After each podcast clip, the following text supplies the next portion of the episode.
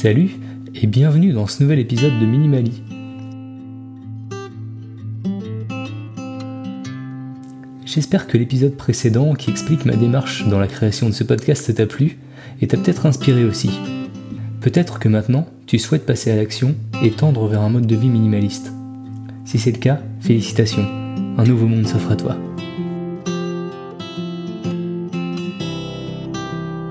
Dans ce nouvel épisode, j'aimerais t'aider dans ta démarche en répondant à la question comment commencer dans le minimalisme? Je te souhaite une très bonne écoute.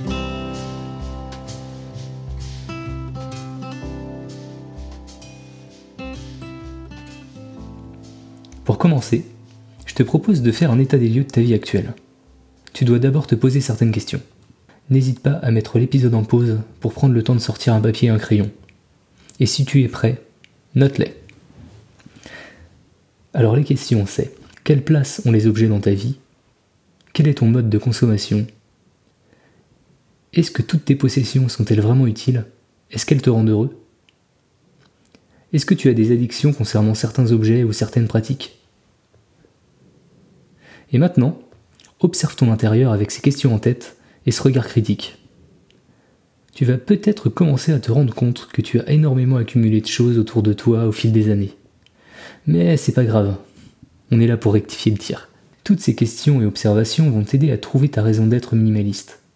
C'est peut-être par exemple économiser de l'argent, économiser de la place ou du temps, se libérer de certaines addictions, préserver l'environnement ou se sentir mieux, ou alors tout simplement un petit peu de tout ça. Le minimalisme a beaucoup d'avantages. À toi de définir ceux sur lesquels tu veux d'abord travailler. Ça te permettra de savoir par quoi commencer. Si tu te sens un peu perdu, pas d'inquiétude je te conseille de commencer par un désencombrement physique, c'est-à-dire de te détacher des objets autour de toi qui ne t'apportent pas de valeur ou de joie. J'aime bien commencer par ça, car c'est le type de désencombrement qui donne les résultats les plus visibles et rapides, car il joue sur tous les tableaux.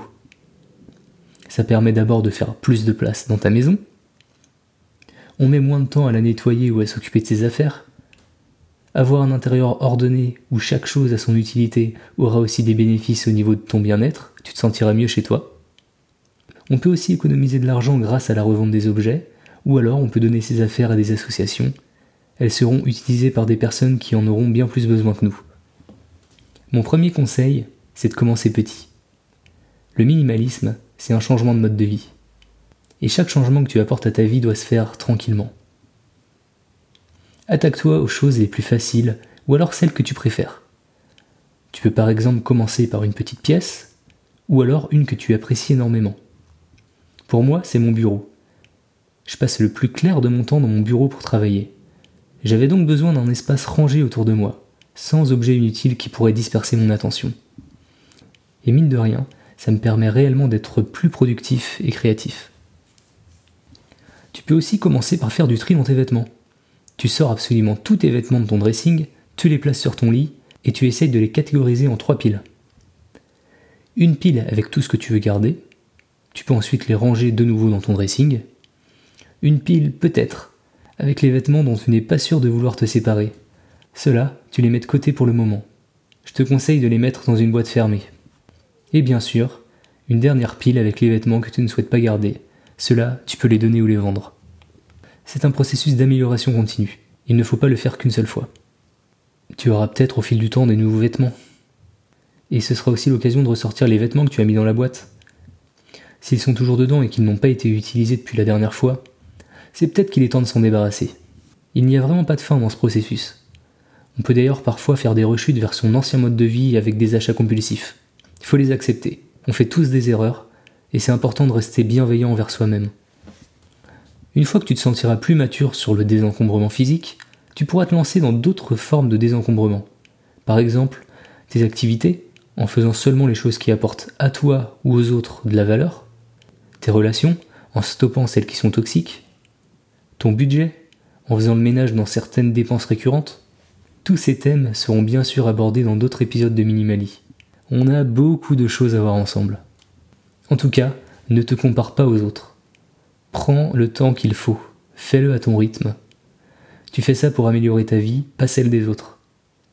Plus tu avanceras dans le minimalisme, plus tu commenceras à lâcher prise et à relativiser sur pas mal de sujets les choses sont juste des choses. Et contrairement à ce que la publicité veut nous faire croire, ce n'est pas en achetant plein de choses que l'on poursuit notre quête du bonheur. S'il te manque quelque chose à un moment donné, quelqu'un l'a déjà probablement. On se doit de revenir aux sources, se prêter des choses et s'aider entre nous. Et surtout, l'important n'est pas d'atteindre ou rater tes objectifs, l'important, c'est la personne que tu deviens sur le chemin.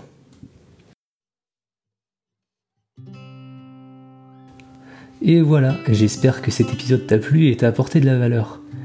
Si c'est le cas, n'hésite pas à parler de ce podcast autour de toi. Tu peux également laisser une note et un avis sur Apple Podcast. C'est un bon moyen de me soutenir. Tu peux également me retrouver sur Instagram ou sur mon site web minimali.fr. Tous les liens sont en description. A très bientôt